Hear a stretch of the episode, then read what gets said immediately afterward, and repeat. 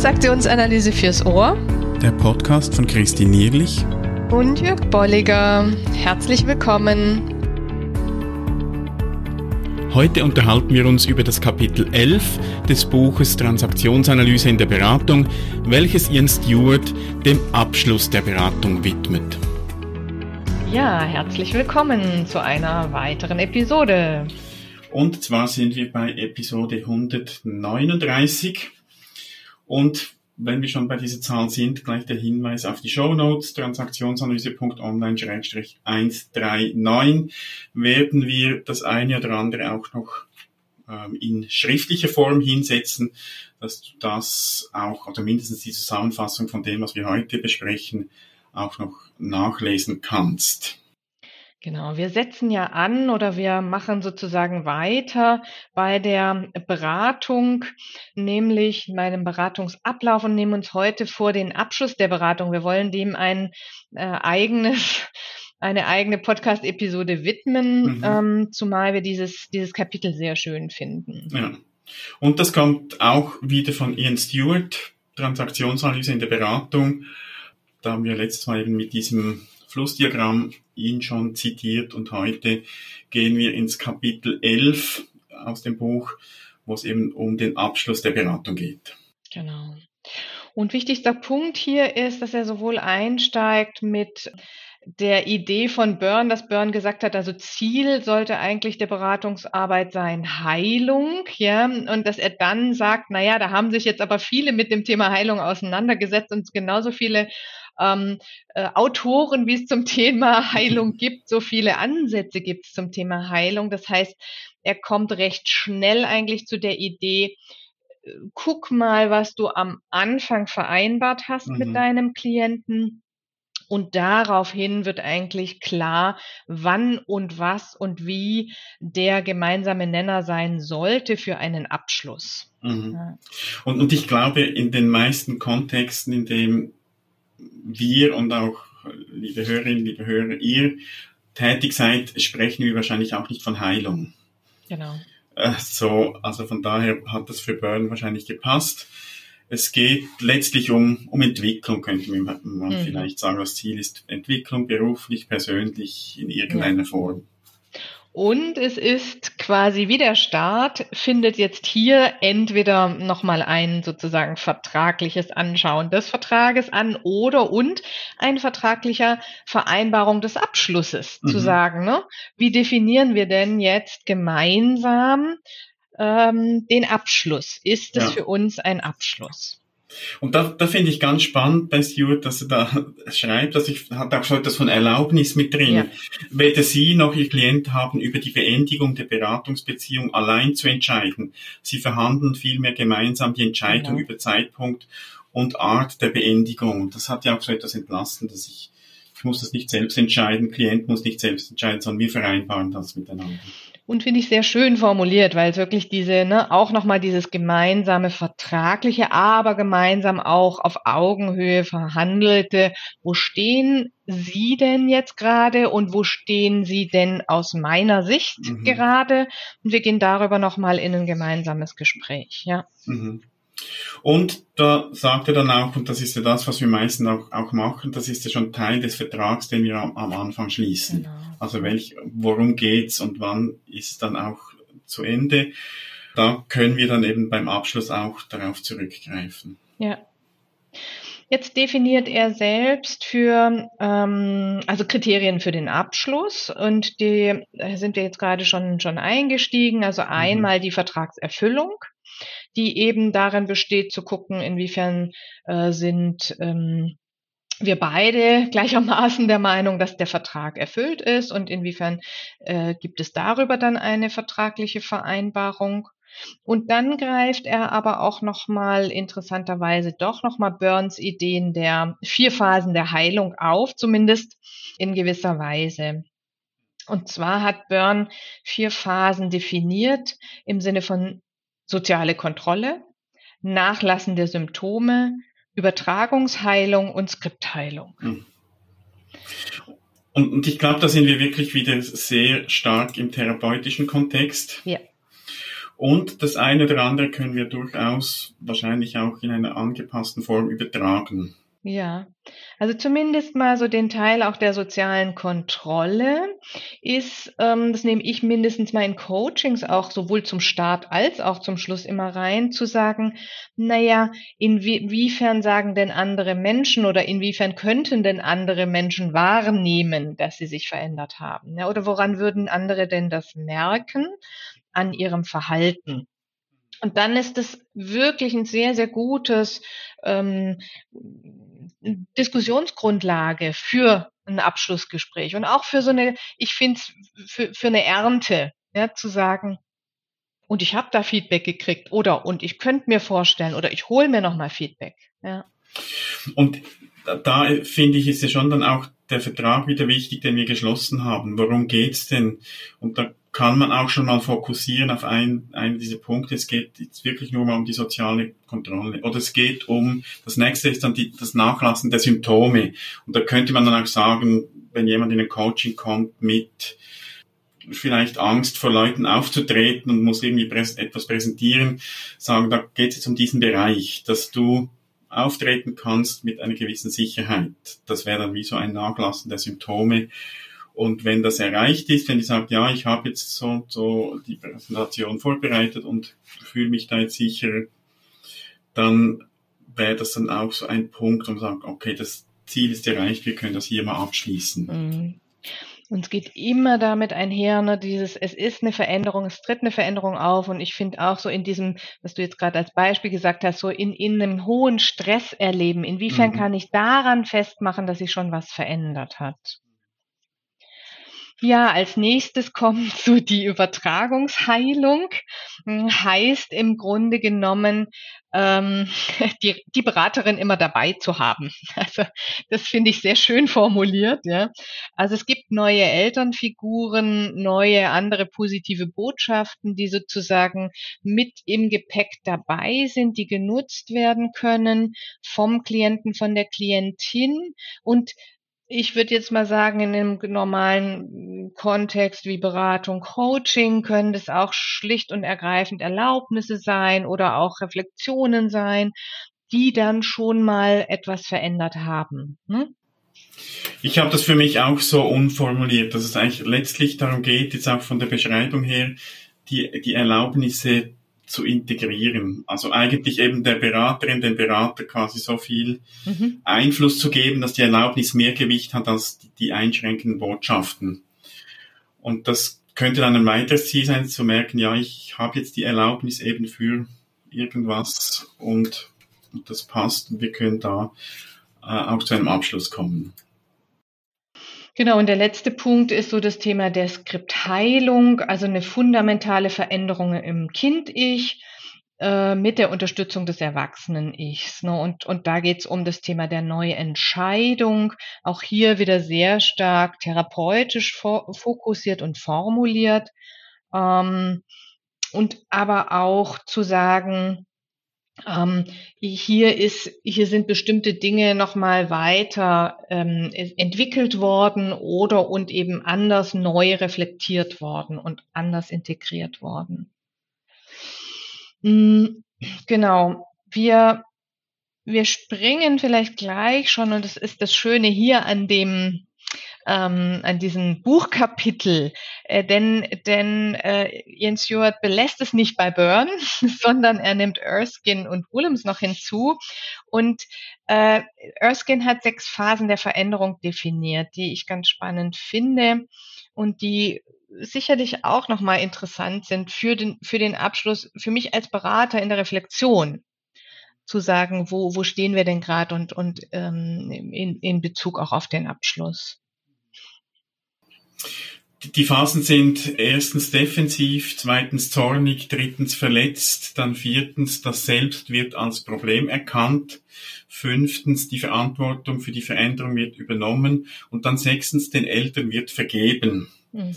Und das sind wir auch wieder so im Therapeutischen und da können wir jetzt mal schauen, wie, wie können wir es für uns übersetzen oder übertragen. Ja, und ich, ich finde es ganz spannend, weil ich das jetzt nochmal so gelesen habe und gerade aktuell in, in einem Coaching das so abgleichen konnte und sagen konnte, also wie häufig habe ich in diesem Coaching-Prozess anfänglich auch so was Defensives gehört, wie ich habe die Rückmeldung gekriegt, deswegen bin ich im Coaching, ja, dann auch so was Zorniges, es liegt ja nicht nur an mir, sondern es liegt auch an dem Unternehmen oder an den Führungskräften, also ich mache jetzt die Kurzversion, ne?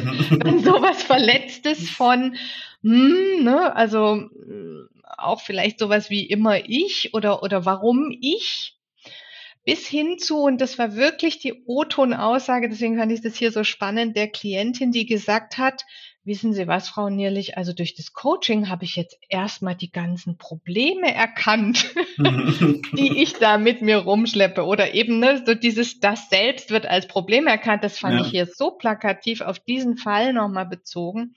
Und dann dieses in die Verantwortung zu gehen und zu sagen, okay, was heißt denn das jetzt?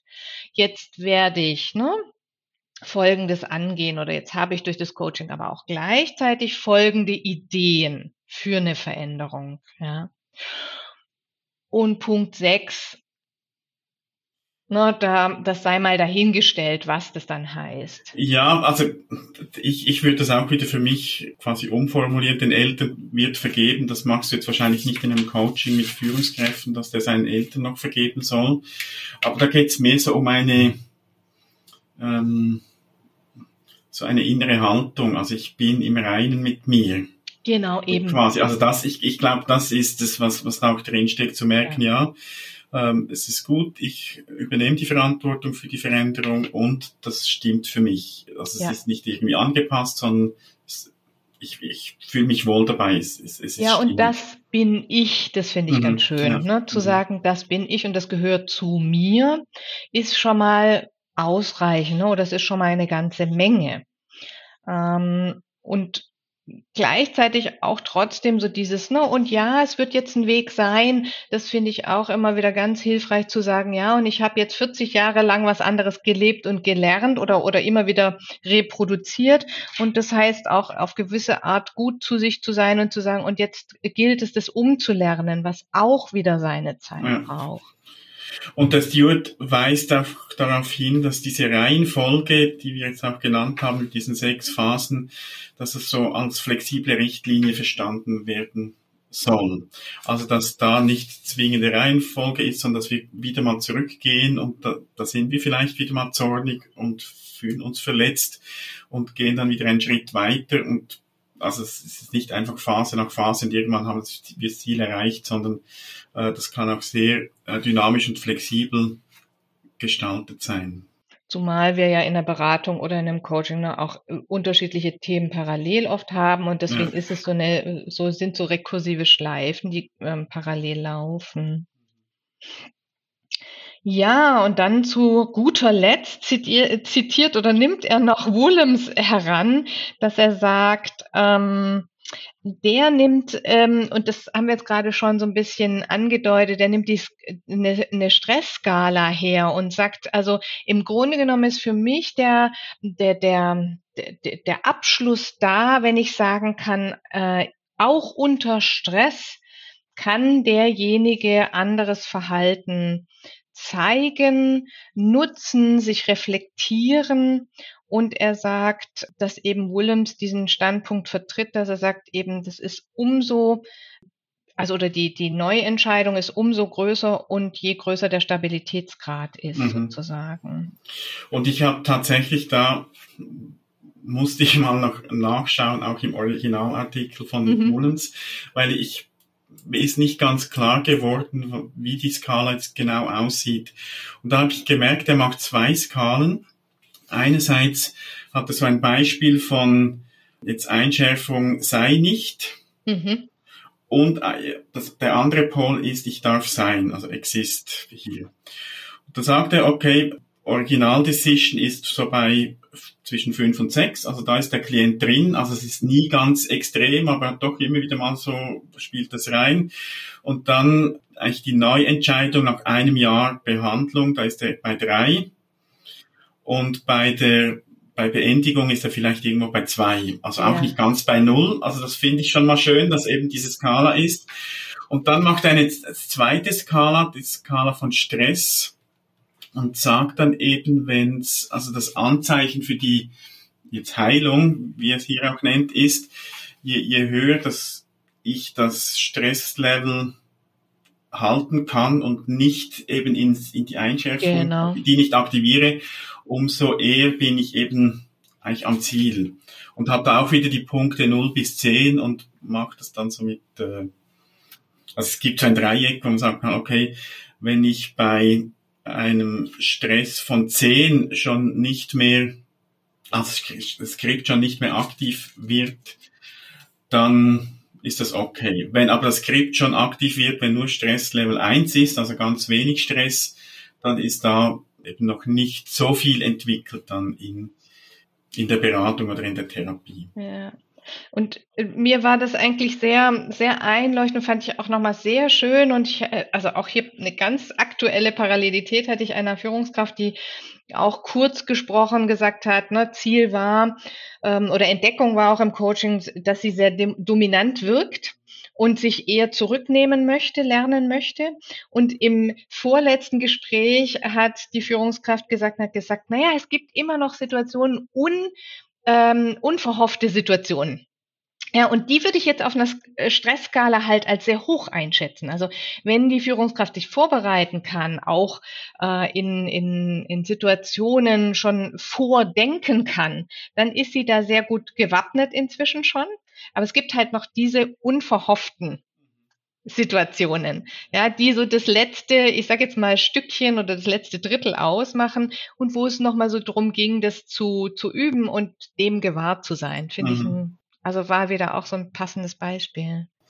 Und ich, also ich finde jetzt bei, bei Wulms diese Skala von, also was ich da genannt habe, von Don't Exist bis Exist, hat er 1980 hat das geschrieben mhm. und im Prinzip macht er da oder veranschaulicht er das, was wir mit der Skalierungsfrage auch immer wieder mal machen, auf einer Skala von eins bis zehn, wo, wo stehst du da und wo möchtest du hin und wo bist du am Schluss der Beratung? Also ich, ich finde, das ist ja auch dann eine Möglichkeit, eben zu schauen, wo ist der Zeitpunkt auch für die Beendigung.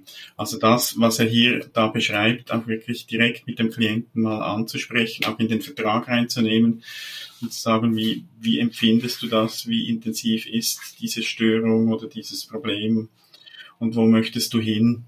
Und wirklich auch von der, von dem, wie du sagst, ne, dass, dass er nicht bis null geht. Mhm, das finde ja. ich einfach auch sehr praxisorientiert oder praxistauglich, wohingegen ein Buch interessanterweise steht, von, von Stuart geschrieben. Wohlem steht auf dem Standpunkt, dass dies an der Fähigkeit des Klienten gemessen werden kann, unter Stress skriptfrei zu bleiben, was ich eine sehr plakative Aussage finde. Und da fände ich es eben anhand der, finde ich es anhand der Skala viel schöner zu sagen, also da sind ne, bestimmte Punkte, die ich bereits erreicht habe und es wird nie ein komplett skriptfrei geben. Äh, ja. Und ähm, sondern ich, ich habe aber Optionen, damit umzugehen. Mhm.